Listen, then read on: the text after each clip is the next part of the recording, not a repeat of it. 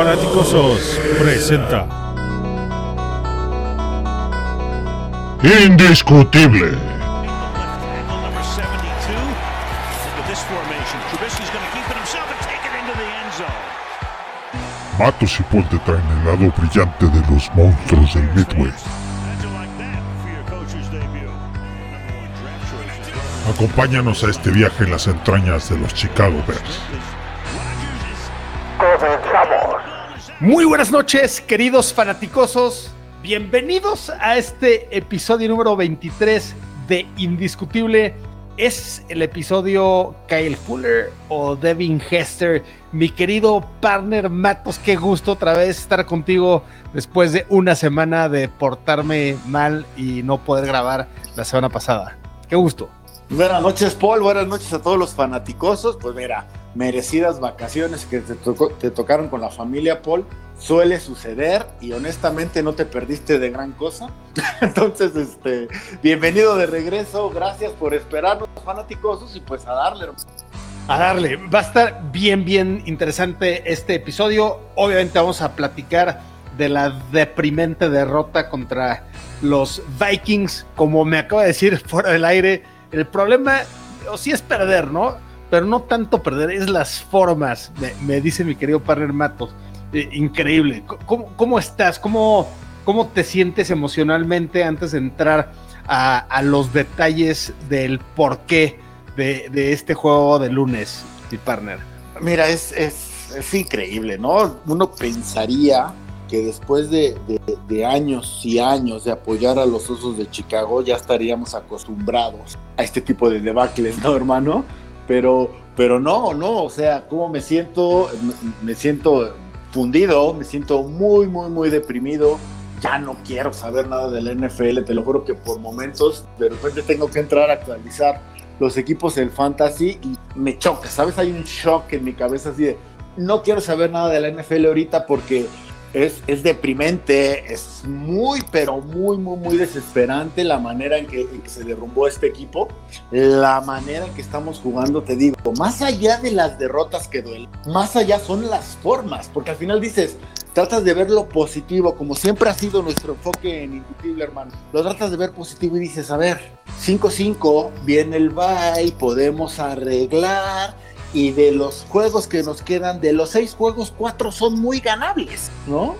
Y con esta cuestión de que va a haber otro lugar en playoff, pues dices, pues sí tenemos muchas posibilidades de ganar, pero, pero las formas dices, no se ve cómo, Paul. Yo te lo juro que afortunadamente no me dedico profesionalmente a esto. Digo, híjole, no sabría ni, ni por dónde empezar, Paul, ni por dónde empezar. Esto es un caos, es una, una depresión total. Y, entiendo perfectamente, todos los fanaticosos estamos desesperados, estamos tristes. Yo ya entro a Twitter, leo lo que dicen y ya hablamos, ya hablamos de la agencia libre, ya estamos este, evaluando los siguientes este, head coaches, al siguiente general manager. Y no los culpo, ¿sabes? O sea, al final lo, lo- lo que les hubiera dicho en una situación normal es relax, 5-5 aún hay chance, pero no se ve por dónde.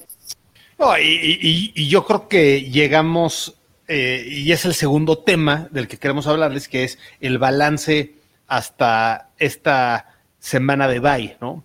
Y es evaluar estas 10 semanas. Ahorita justamente los coaches están evaluando a su equipo y, y- todo eh, el, el día, el momento en el que todo cambió para estos Chicago Bears fue el momento en el que para el 99% de los fanáticos se pensó que era la movida que iba a cambiar para bien la temporada. Para algunos, como nosotros, en indiscutible, eh, lo vimos como algo eh, que, tal vez no era la mejor opción, que era tirar a la banca a Mitch con, con la, verdad, con un leash, co- como le dicen en Estados Unidos, ¿no? Con eh, tan corto, ¿no? O sea, eh, realmente cometió un error, se va a la banca, metes a Fouls y, y la dimensión ofensiva semana a semana ha ido a menos. ¿no?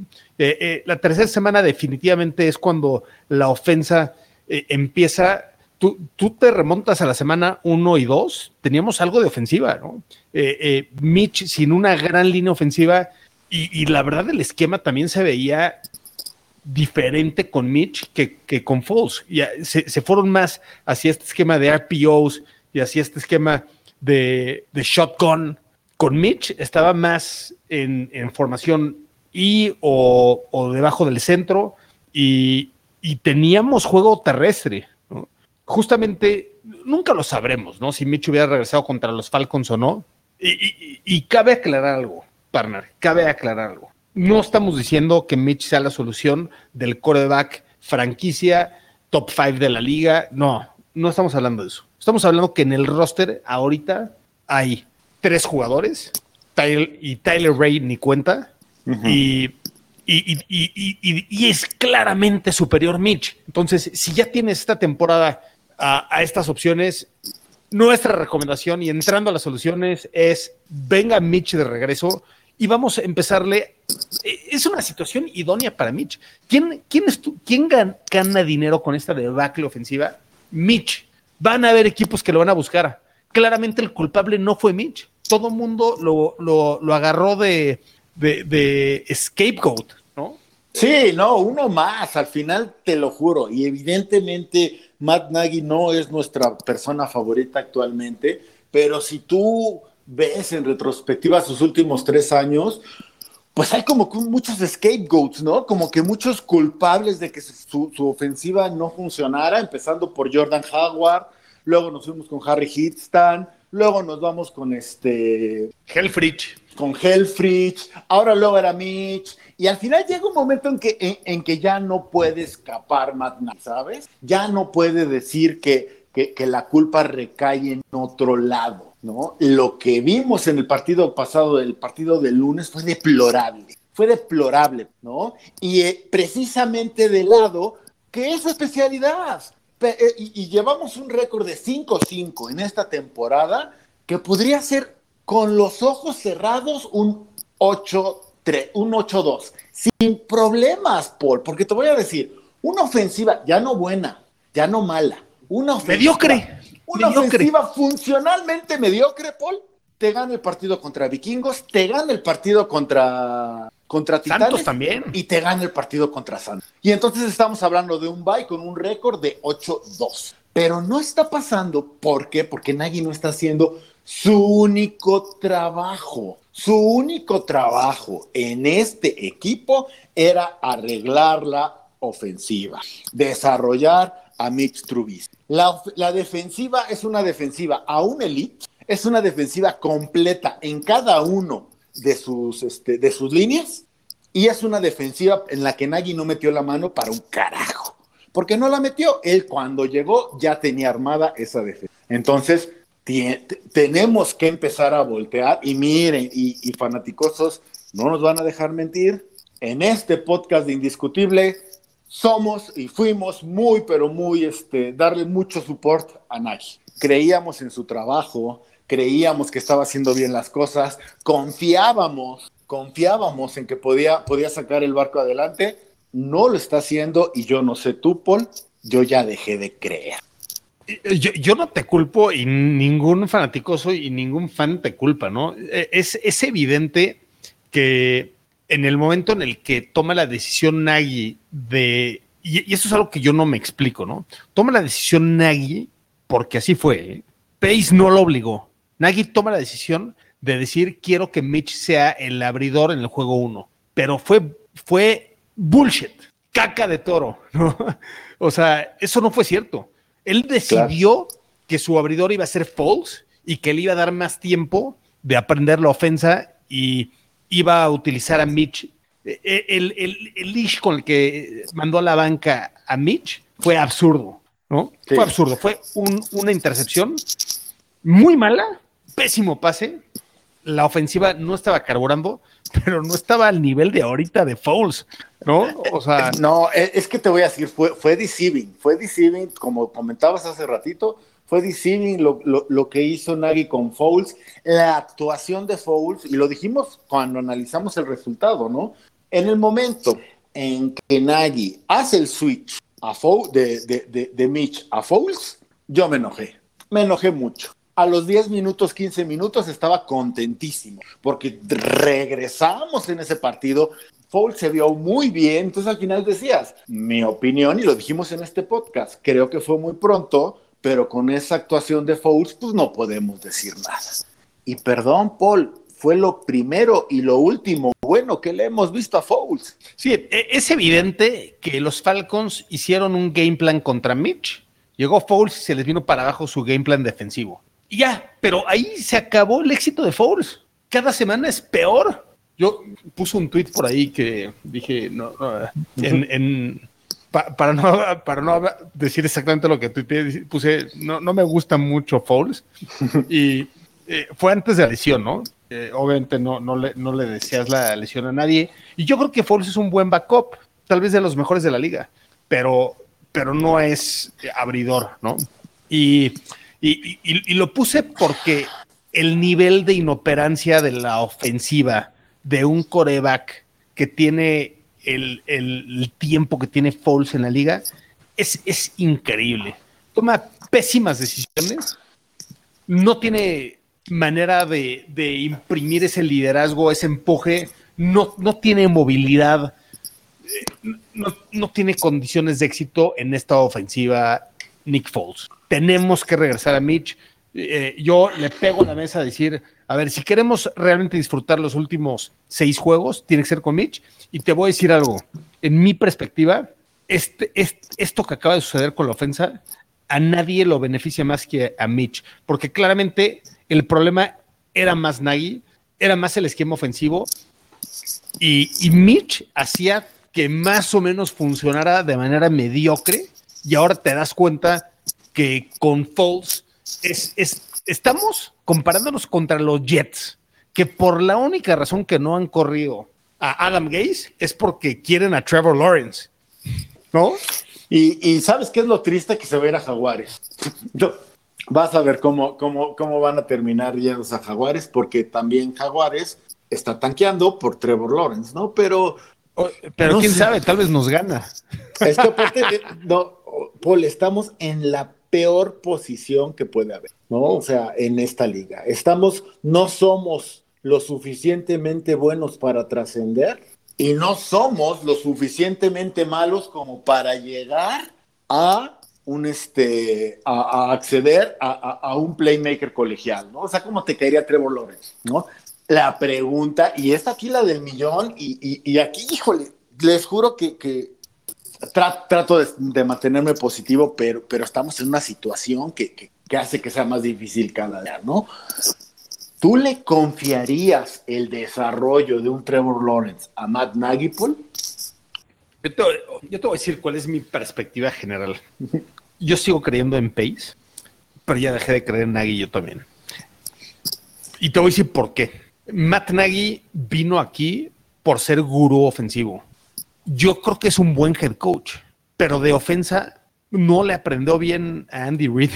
ese, es el bottom line. ¿no? no le aprendió bien a Andy Reid. Y en mi perspectiva, si, si queremos que, la ofensiva mejore, entonces Matt Nagy tendrá que ser visto por gente muy talentosa en la liga como un gran líder, como un gran head coach, para traer ese talento de cocheo ofensivo. Es que también ese, ese es otro problema que en su momento mencionamos, ¿sabes? Creíamos que Helfrich era el que sacaba las copias a Nagy Helfrich se vuelve el chivo expiatorio, el último chivo expiatorio de Nagy, en el momento pierde la chamba, ¿no? Y Nagy trae a Bill Lazor, con el cual también teníamos muchísimas esperanzas. En este programa hablamos maravillas de Lazor, creíamos que, y digo, un partido no, no, no, no nos puede hacer generar una opinión concreta, pero también se vio muy mal el play calling contra Vikingos, Paul. Todo en esa eh, ofensiva se vio muy mal. Voy, voy a justificar a Laser y voy a decir, es que Fouls, qué performance dio. O sea, es triste, sí. No, le puede echar, a ver, no, le puedes echar la, intercepción de hacia Anthony Miller. No le puede echar la culpa a Laser de ese play call. No le puede echar la culpa a la línea.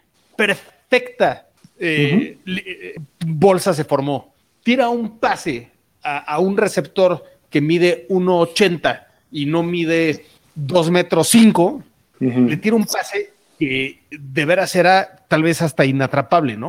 O sea, ve, era atrapable. La... Entiendo, entiendo el punto, entiendo el punto, porque Fouls tenía todo para dar un mejor pase. El pase era atrapable. También Miller es otro que te juro, bueno, es que a todos, pues, todos del lado ofensivo traigo entre ojos. Los traigo entre ojos y no los quiero ni ver. Entiendo el punto. justo, justo Miller es un receptor que no puede alzar sus brazos tan alto por sus problemas de hombros, ¿no? Ahora, él hizo, ¿ves la imagen? Y, la bola no le pega en las palmas de las manos, o sea, le pega en la punta de los dedos. ¿No? O sea, eh, eh, lo, cual, eh, o sea, no sé, como todo en la NFL, dos o tres jugadas diferentes hacen que todo el juego pueda ser totalmente diferente, ¿no? Y, lo, hablaban muy bien el máster y, y, su tocayo ¿no? O sea, justamente lo estaban hablando muy bien en Reacciones en Caliente, que estuvo muy interesante su episodio, y, decían, a ver, o sea, la línea estuvo bien, el, el, play calling no lo puede hacer todo, es, no, o sea, hay que también tener... No, Paul, pero, pero mira, es que hay cosas más allá, entiendo, entiendo, entiendo el punto y lo comparto, pero por ejemplo, ¿no? Activamos a Lamar Miller para, para este partido. Montgomery estaba fuera por contusión, una pérdida diametralmente dolorosa, porque al final era nuestro caballito de batalla, con todo y que nuestro juego terrestre es altamente... Pero tenemos a Lamar Miller. Lamar Miller fue Pro Bowler en 2017, ¿no? Es un gran jugador, ¿no? O sea, todavía tiene. ¿Qué es lo que hace, lo, que hace la ofensiva de Nagy? Le da un acarreo en todo el partido. Y un muy buen acarreo, no sé si lo viste, se abre el hueco y le ataca como tractor. Dije, vaya, hay esperanzas con Miller. No volvió a tocar el balón. No volvió a tocar el balón. Y ves entonces, hasta con Artavis Price, que te lo juro, me parece increíble. Hay una jugada de Artavis Price donde rompe la esquina, puede ganar dos yardas más, le da miedo el contacto. es un novato, es un drafted, tiene pocas oportunidades de juego y ni siquiera vas por esas dos yarditas, ahí me perdió. Y tu corredor con más, tu corredor, comillas, con más acarreos, es Cordarrell Patterson, que del corredor ya demostró que no es que no, no pueda, es que no te funciona al 100. Es más un gimmick. Cordarrell Patterson es más un híbrido que te da mucho y, qué regreso de patadas dio, ¿eh? Fue el que, el que nos metió de lleno en el juego, ¿no? Pero no se le ve pese cabeza lo que está haciendo Nagy. Y perdóname, ¿eh? Apoyando tu punto con Leisor, que ahorita me vino a la mente, ¿no te parece que las llamadas las estaba haciendo Nagy? ¿No viste como que demasiada comunicación con... Yo te juro, me da la impresión de que hizo el disfraz de Leisor los va a llamar para que no me estén fregando y no tenga la presión, pero yo voy a seguir porque el ego de Nagy es grande. ¿No te dio esa impresión, Paul? Yo, yo, yo creo que eh, yo creo que no, voy, a diferir de ti, eh, aunque respeto 100% tu punto de vista, ¿no? Te, voy a decir por qué yo no creo. Eh, me gustó que, vi a, a, Nagy viendo el campo, viendo a los jugadores, entendiendo, no traía su, su, su play call sheet y su BU, no, no, no, lo traía, y, me gustó esa parte, ¿no? Yo creo que él mismo fue sincero en decir, viví el partido de una manera diferente, entendí el ritmo de juego mejor. Ahora, la culpa es de Nagy, porque tú, tú como jefe de, de, de Laser en ese momento puedes decirle y puedes encaminarlo a esto está haciendo bien, esto está haciendo mal, tenemos que ajustar de, de esta manera y tenemos que ajustar de esta otra. 14 putridas yardas, quitando las 18 yardas del pase de eh, de, del, de Bray Anal en la penúltima jugada. 14 yardas en la segunda mitad. ¿Sabes cómo determinas un buen coach, un buen head coach? En sus ajustes a la mitad de tiempo. 14 yardas más 18. O sea, ok, si quieres tomar en cuenta 34 yardas, tuvimos 34 yardas. Ese es el número del partido. Tuvimos 34 yardas en la segunda mitad. No, es, es, ridículo, es irrisorio y aún así te digo, lo pudimos haber ganado, ¿eh? te habla también del otro lado de un gran esfuerzo defensivo, porque durante ¿Tuvimos? tres cuartos Cook estuvo a raya. No, y, y los cuatro cuartos, o sea, eh, Cook tuvo 30 carreos para 96 yardas. Ok, 96 yardas está muy cercano a 100, sí, pero el promedio es de 3.1 yardas por acarreo, lo cual significa que con tres acarreos no podía ser un primero y 10 en promedio. Y tuvo... Qué partido de Rockwell Smith. Ok, pero ahorita Wow. regresamos a eso. Sí, ahorita Eh, vamos a, a lo, a lo bueno, comillas. Exacto. Este, te, te la, te la voy a dejar así de deprimente. El regreso de patada de Cordell Patterson tuvo más del triple yardas que toda la ofensa en la segunda mitad. No, ¿quieres oír algo más deprimente, Paul? ¿Sabes cuál es la corrida más larga que hemos tenido? La carrera, porque ya me dijeron que corrida soy raro. La carrera más larga que hemos tenido en los últimos tres juegos, la jugada de patada de engaño con Barquibius Mingo. Tres juegos. y nuestra carrera más larga ha sido en una jugada sorpresa de, de de equipos especiales. No hay, no hay más que agregar. Al final ha sido putrido, pero putrido el show que ha dado esta ofensiva. Ha sido muy, muy, muy, muy, muy desgastante para nosotros como fanáticos. Y te voy a decir otra cosa. ¿Qué pensará la defensiva? ¿Sabes? ¿Qué pensará, por ejemplo, un Roquan donde se están rompiendo el alma por frenar primero un Derrick Henry, ¿no? Después un Dalvin Cook, ¿no? ¿Te puedo Para- interrumpir? Claro, adelante, adelante. Y, y- y por eso te digo que todavía confío en Ryan Pace. Es un cuate que genera cultura y se ha traído a jugadores que tienen orgullo por sí mismos. Y ves al final del partido a Eddie Jackson, que, que dice, él, él rompe el huddle al final y dice, no quiero ver a un solo líder de este equipo que vea a otro jugador con la cabeza baja y acepta que traiga la cabeza baja. Todas las jugadas vamos por todo.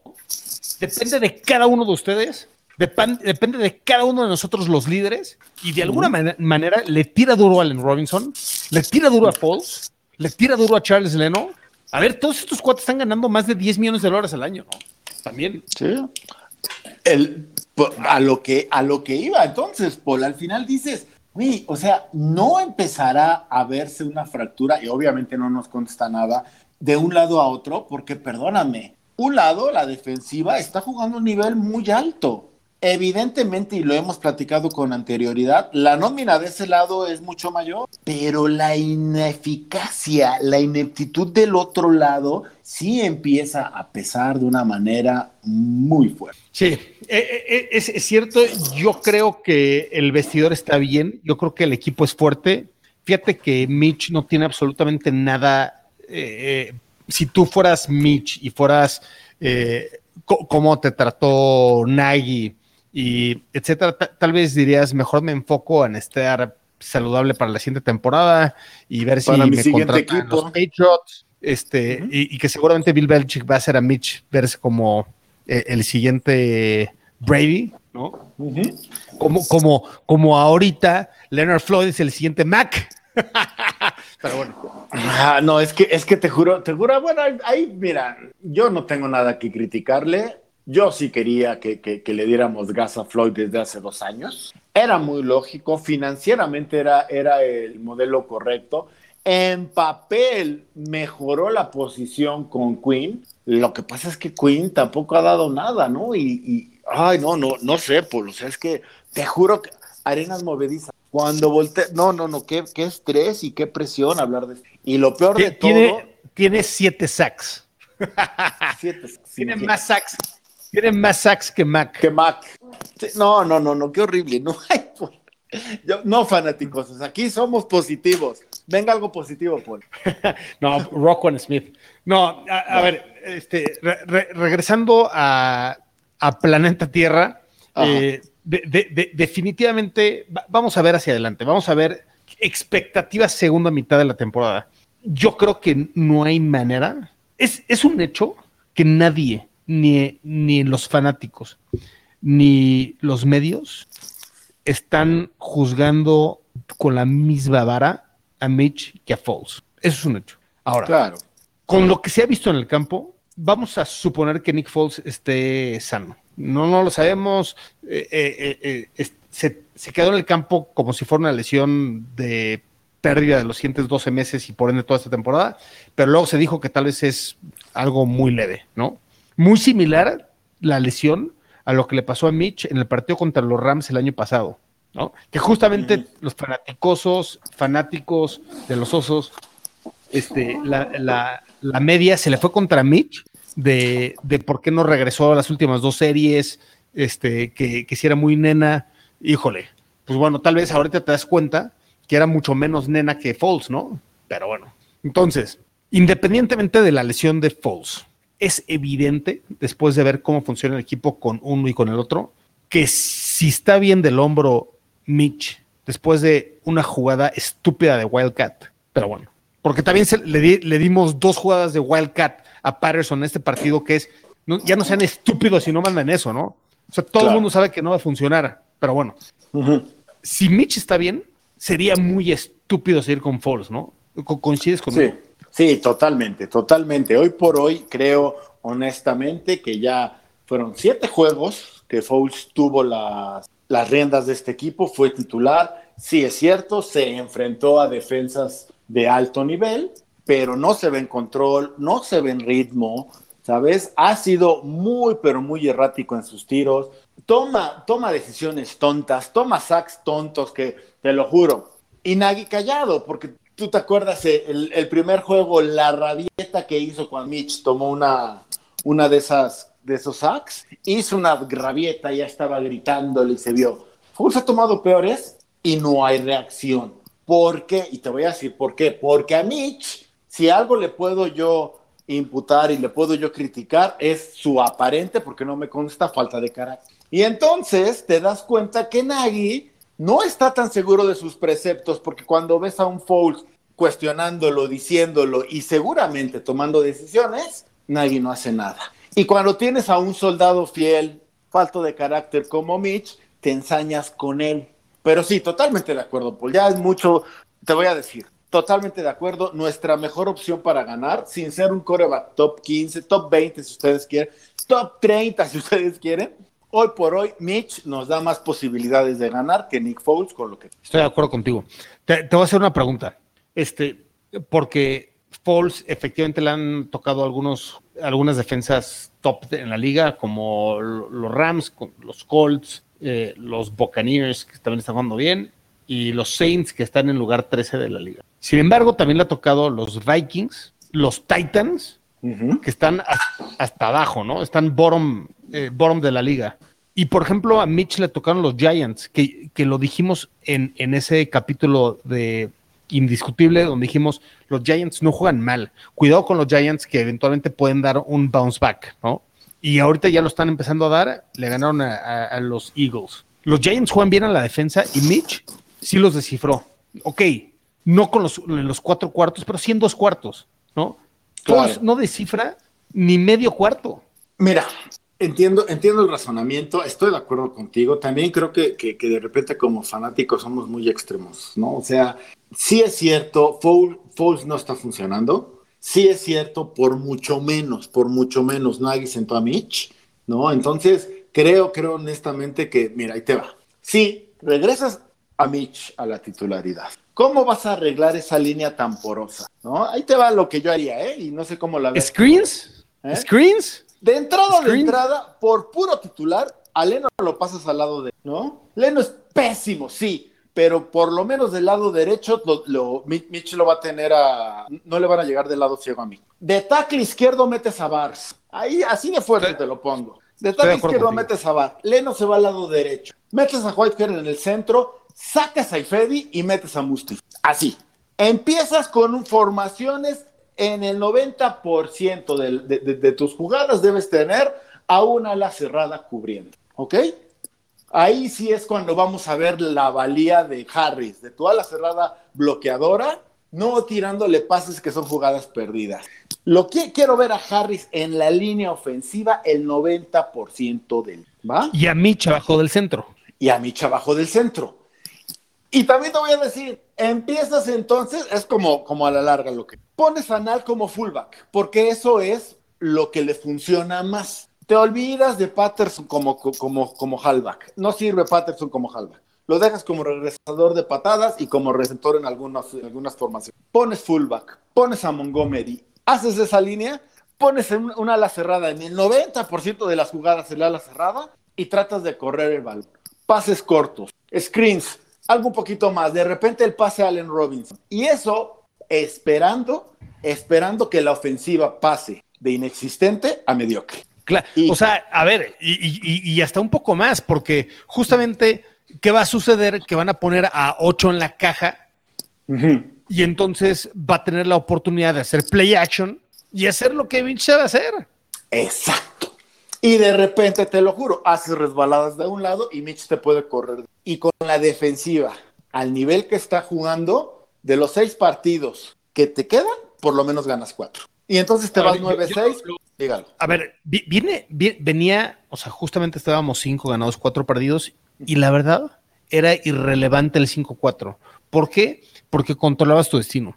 Te quedaban dos partidos contra los Packers, dos partidos contra los Vikingos y un partido contra los Lions. Te vas en tu división 5-1, 6-0, obvio, pero hasta un 4-2 y y tal vez suficiente para ser relevante llegar a playoffs, sobre todo en esta temporada de siete equipos que van a playoffs, ¿no? Y en una de esas hasta ganas la división, porque la verdad es que ningún equipo trae todo, ¿no? Los Packers se ven bastante mediocres a la defensa. Eh, entonces, ¿qué, decisión eh, tomas hacia adelante, no? Yo, yo creo, eh, estoy de acuerdo contigo, yo, yo creo que la parte de Leno no va a suceder, porque de hecho Leno es creo que bastante mal tackle derecho. Creo que es hasta mejor tackle izquierdo que derecho, lo cual es muy raro. Que es rarísimo. Bueno, no, me quiero imaginar. definitivamente Bay y Fedi, estoy de acuerdo contigo. Eh, prueba a Vars. Eh, eh, el lado derecho ha sido deplorable. El lado derecho, eh, Coward. O sea, yo no quiero volver a Coward. O sea, que lo corten del equipo.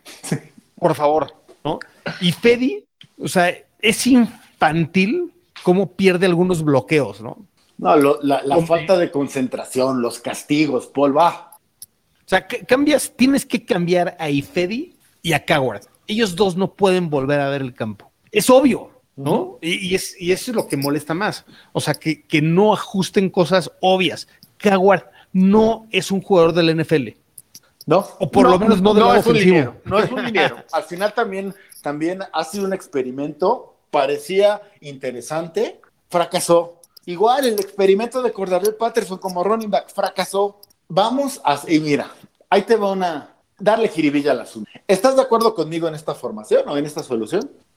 A ver, échale. yo, creo la que, te acabo de decir. De la que te acabo ah, de decir. O sea, agarras todo. Yo creo que. Yo creo que Leno, Leno sí tiene que estar de tackle izquierdo. O sea, es, es, es, es malo del lado derecho y, y, estoy de acuerdo que es muy mediocre de tackle izquierdo, pero es de lo mejor que tiene ahorita la línea. Pero te digo, o sea, pon tú, que Leno se quede y metes a Barf como, como tackle derecho, porque Macié no se ve para cuando regrese.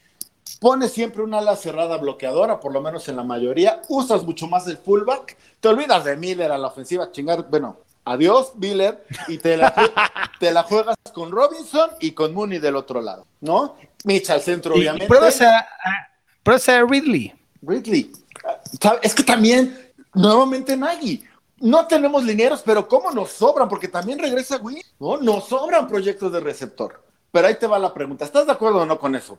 Sí, yo, creo que debes de poner a Miller a regresar este, patadas de, cuarto down, que lo hizo excelentemente bien, por cierto. Sí, fueron dos muy buenas patadas. Pues. Pero ahí te va la pregunta. Yo, creo que ese es el rol de Miller. Es el rol de Miller este año y el siguiente que tiene contrato y después, pues, va Miller. Mira, yo estuve haciendo como que mis, mis, este, mis anotaciones de lo que haría a la ofensiva con lo que tenemos, ¿no? Y esta es la mejor formación que se me ocurrió. No es novedosa como lo que decía Nagy, ¿no? Te olvidas del 90% de, de los RPOs, ¿no? Pero puedes volverte un poquito funcional. Y entonces me vino a la mente y te pregunto, ¿qué hubiera hecho John Fox con esta ofensiva? No, o sea, lo hubiera hecho mejor porque lo, hubiera puesto en formación y Exacto. Y, y tendríamos entonces, en lugar de, de, Ridley en cuarta, tendríamos gordos, como les decimos, ¿no? Tendríamos linieros. Tendríamos, ¿no? Porque, porque John Fox era muy clásico. Y entonces te das cuenta que lo que estoy proponiendo es que volvamos a Chicago Old School. que al final es lo único que conozco, siempre he sido fanático de los osos, conozco otra forma de ganar o de perder, ¿no? Que los, pero surge la pregunta y vuelvo a la raíz de la cuestión, Paul. Ya no creo en Nagy. Y entonces creo que Nagy ya no es el entrenador para este. Sí, eh, est- estoy de acuerdo contigo. Es un buen head coach y no lo trajiste para ser un buen head coach. Lo trajiste para transformar la ofensiva y lo que ha hecho es llevar una ofensiva del 15 al 20 al 30, ¿no? Y entonces eh, eh, el, el, el one point eh, era el uno, ¿no? 1.0, el 2.0 y 3.0 eh, es cada vez peor, ¿no? Entonces todo el mundo habla del 2.0 y que, y que ese 2 puntos, ofensiva 2.0 iba a ser excelente y fue el fracaso el año pasado. Yo nunca pensé que el 3.0 fuera a ser todavía peor. No, es que. Pero sí, yo, yo, yo creo que Nagy se tiene que ir y, y, y por ende yo creo que Pace se va a ir como, como parte de este paquete, ¿no? Aunque yo creo que Pace se debería quedar, porque por lo menos, ok, sí, la, sí no sabe eh, adquirir a corebacks, ok, pero él y otros 25 equipos de la liga. No Entonces. Aquí con Pace, eh, mira, a mí lo que me pasa con Pace, y lo platicábamos aquí, hemos hablado todo lo bueno de Pace. Hemos hablado de cómo se ha metido en medicina del deporte. Hemos hablado de cómo ha cambiado la, la cultura. Hemos cambiado, pero también hemos hablado de todo esto bueno no sirve para nada si no se traduce en triunfos. Y Pace no ha ganado. Y te voy a decir también otra cosa, Paul. No, hoy ando muy parlanchín, fanáticosos, perdónenme, es la desesperación. ¿no? Pero te voy a decir una cosa. La cuestión aquí es cuando Pace llegó, ya hemos hablado, agarró el peor equipo, era un desastre, bla, bla, bla. En dos años, en dos años, Pace transformó del equipo más viejo de la liga al equipo más joven a los Chicago. Esta temporada somos el segundo equipo más viejo otra vez. Se acabó el o ciclo. sea, sí, pero... o Se sea, acabó el sí, ciclo, pero no. Olvídate de, re- No. de- de resultados que no han llegado. Olvídate de resultados. Se acabó el ciclo porque, o sea, sí hay pilares. No estoy diciendo que no haya hecho todo mal. Sí tienes a un Jackson, tienes a un Mac, tienes un Roquan. Sí, hay pilares. Pero ya se acabó el ciclo y tienes que empezar la renovación. Y esa renovación, hay un 90% de posibilidades que tengan que empezar por la posición más importante en los deportes, que es el coreback. La pregunta, Paul, Pe- pero ¿te lo confías me- a me- Pace me- otra vez? Yo, yo sí, aunque obviamente voy a estar en la minoría y estoy consciente, pero te voy a decir por qué. Tú y yo pl- em, platicamos en el episodio 4, si mal no recuerdo, de. o 2, no, no, no, no, no, creo que 4, ¿no? Que hablamos del draft, Ryan Pace en el draft. Y, y es uno de los dos o tres GMs mejores de la liga seleccionando de la ronda 2 a la ronda 7. Y específicamente. 3. De la ronda 3. No, No, de la por- 2. por ahí, la dos llegó No, no, no, Shaquille. 2. En la 2 Ese fue su único pecado. Sí, Ese razón, fue ya su único pecado. Y, y, y además te voy a decir algo. Tal vez Shaquille no era tan malo como pensábamos. Oye, Está- pues parece Miami All ya Pro lo- en ya Miami. lo extendió, ¿eh? Ya lo extendió dos años. Sí, Ya exacto. Lo, lo cual son excelentes, excelentes noticias porque vamos a tener una sexta ronda adicional. Exacto. Pero bueno, a ver, eh, eh, de, de la ronda 2, es más, la ronda 3 no ha sido buena onda para Pace, pero la ronda 2, la 4 y la 5 son increíbles. Eh, Lo que Pace ha hecho en la ronda 2, 4 y 5 es increíble, ¿no? Y, y específicamente, la, hablando de ronda 5, tienes a un Mooney que creo que tiene 21 años, es excelente. James Daniels tiene 23 años. Rockon Smith, igual 23 años, 24 años. Eh, yo, yo creo que tienes a un equipo con bastante potencial, bastante joven, ¿no? Efectivamente, Sí, pero ojo, alarma. ojo, ojo, ¿eh? Alarma porque también Roquan el siguiente año es de contrato, ¿va? Mooney todavía Y tiene James Daniels. James Daniels también Sí. tienes tiempo, pero Roquan es el mejor inside linebacker de la liga hoy por hoy. No te va a salir barato, ¿no? Entonces, ya también hemos estado, y ya habrá tiempo para eso, que evidentemente por estos resultados nos estamos adelantando. También se vienen decisiones fuertes para los McCaskey, para Ted Phillips, para Pace y para Nagy. O para los que queden de todos, porque a todos les queremos dar cuello, ¿no? Mira, la cuestión Eh, es. va- vamos, va- va- vamos a suponer que todos se vayan. La verdad es que Ryan Pace deja un mucho mejor equipo de lo que, recibió. recibió, por supuesto. Recibió una verdadera mierda. Y habla bien de él, pero, pero ojo, eso no significa que su, que su gestión haya sido un éxito. Porque No, si al contrario, cultura, fue un fracaso. si Fue un fracaso porque Sí. fue, fue un fracaso porque porque al final del día lo único que importa son anillos de Super Bowl Doctor, Y esto o, es algo o- que- o por que- lo menos de la NFC, ¿no? Y Gaxman y Juancho es lo que más nos criticaron cuando hablábamos de Pace, de bla, bla, bla, bla, bla, bla. Y por eso lo aclarábamos siempre. Es bueno tener esto, es inútil si no se traduce en victorias y esperemos que sea así. Ya llegamos así y no se están traduciendo en victorias, ¿no? Entonces, sí creo honestamente que Pace, coincido un poquito contigo, quizás merecería una tercera oportunidad para escoger a su tercer head coach, para escoger a su segundo coreback, quizás, pero es poco probable, por no decir prácticamente imposible que la tenga. Estoy, estoy, estoy de acuerdo contigo. Yo creo que deja un núcleo interesante que, que ah, también en quién vas a, a dejar esta decisión del nuevo coreback, ¿no? Eh, es un año COVID. Eh, eso le va a ayudar a Pace. Tal vez a Nagy no, pero a Pace sí, porque por lo menos tiene un historial de colegial del año anterior. No sé, eh, está interesante este año. Yo creo que yo creo que Pace es bueno. Claro, es difícil encontrar buenos en la liga. Y es bien difícil, bien difícil hacerlo, pero lo voy a decir. Pero todavía no es momento de pensar en eso. Y yo lo, lo digo después de que los, 20 los últimos 20 minutos hemos hablado de eso. Creo que la temporada aún es salvable. Se ve bien difícil por las formas en que hemos... Pero, si metes sí. a Mitch, quién sabe. Y si corres la I, o sea, a ver, no, no trajeron a Nagy para correr formación I, pero tal vez la formación I sí le sabe el trabajo a Nagy, ¿no? Ironía. A ver, a ver, Nagui, te trajimos para ganar, cabrón. Perdón por el francés a todos. Te trajimos para ganar. No importan las formas. Tan es así que las primeras dos victorias fueron feas y estábamos contentos. Y nos poníamos de, de bocones con todos los demás que no creían en nosotros. Y ahorita ya estamos calladitos, nos vemos más bonitos. Yo ya no veo a nadie quejándose de que nos digan que somos el, el, el- el equipo 5, 3-0, 4-0 más peor de la historia. No, todos ya sabemos que a lo mejor no estaban tan equivocados. Pero sí es salvable, Paul, porque sigues teniendo, a pesar de todos los pesares, sigues teniendo una defensiva elite. Ya tienes un buen pateador, porque Santos se ha visto muy bien. Tienes el mejor regresador de patadas de toda la historia de la liga, aún sobre nuestro Devin Hester, por porcentaje, ¿no?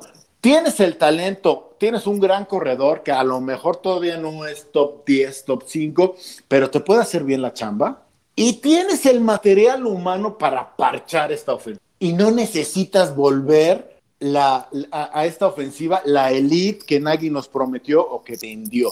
Lo vuelvo a repetir y, ojalá no nos malinterpreten. Necesitas una ofensiva funcional, aunque sea mediocre. Una ofensiva funcional y por lo menos podemos ganar cuatro o cinco partidos de los seis que nos quedan. Playoffs. Y ya en playoffs todo puede pasar. Ok, entonces vamos a ver tus predicciones para el resto de la temporada. Y con eso cerraremos este capítulo.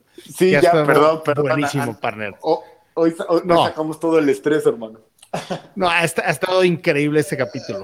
Ha sido un verdadero placer eh, eh, no, esta- eh, platicar contigo, mi partner. A ver, contra los Leones, perdón, me estoy adelantando un partido. Jugamos el 29 de noviembre, regresando del Bay, contra los Packers en Lambeau Field.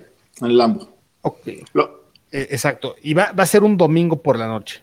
Va a estar increíble ese partido. prime, prime time. ¿Quién gana? Nos ganan, nos ganan. Porque aparte, nadie va a poner, va, va- va a hacer alguna, bueno, yo lo que haría sería hacer algunos experimentos en ese partido. Ese lo perdemos y nos ponemos 5 o 6, las redes arden, ¿no? Exigimos cabezas, pero ese lo perdemos. Si, si juega Mitch, te garantizo un triunfo. Ay, A ver. garantizando, papá. Bien, bien, bien. A ver, siguiente partido. Leones en Chicago. Lo ganamos. Ok. Siguiente partido. Pésimos vamos, Tejanos seis, seis. en Chicago. Bueno, sí. Ok. Tejanos. Ya con ese iríamos 6, ¿no? Si Tejanos en Chicago, 13 de diciembre. Lo ganamos. Ok. Chicago en Vikingos. ¿Nos vengamos? Nos vengamos, lo ganamos. Ok. Osos en Jaguares. No lo, Lo puedes ganamos. perder. O sea, lo neta, no. ganamos. Ok. Y luego Packers en Chicago. Y ese partido, el 3 de enero, va a estar bien interesante. Bien interesante. Bueno, porque tú ac- vamos, vamos a necesitar acabas de ganar decir- para pasar. O acabas de decir un récord de 10-6. Exacto. Y, y- y yo 11-6 porque garanticé si regresa Mitch. 11-5.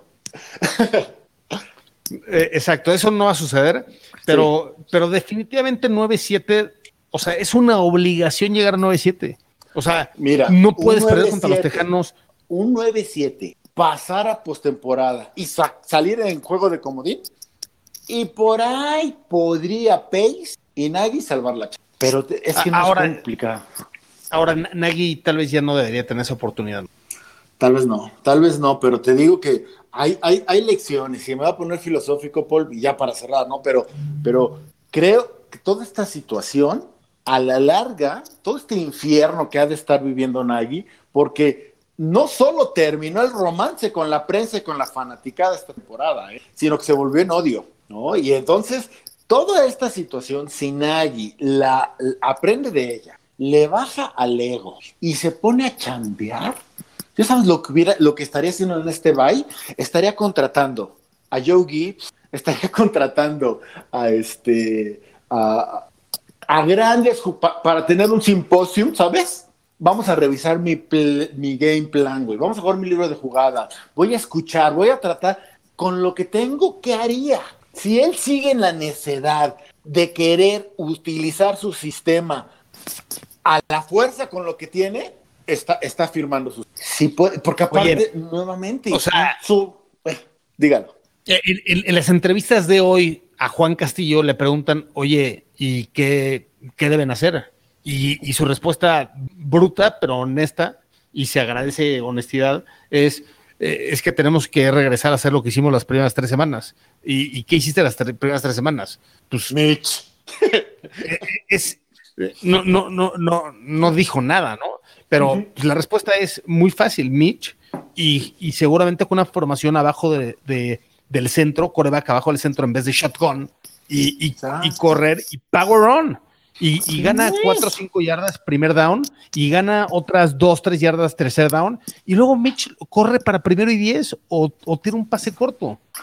Es que O te digo, eh, es eso. Llena la caja, no importa. Mete a Harris, para eso lo trajiste, para bloquear, no para agarrar pases. Mételo a bloquear. Mete a Nal de fullback, se nos mueve una patita. Porque aparte, la parte difícil, la parte complicada, ya la tienes. Tienes a una defensa que, que, que, que contuvo a, a- a Dalvin Cook, que hoy por hoy es candidato a MVP. Que contuvo a Derrick Henry, que la temporada pasada era candidato a MVP y fue líder de, de la liga. Tienes todo, todo. voy a- voy a cerrar- voy- voy a cerrar con algo, partner. Venga, el equipo tenía alma.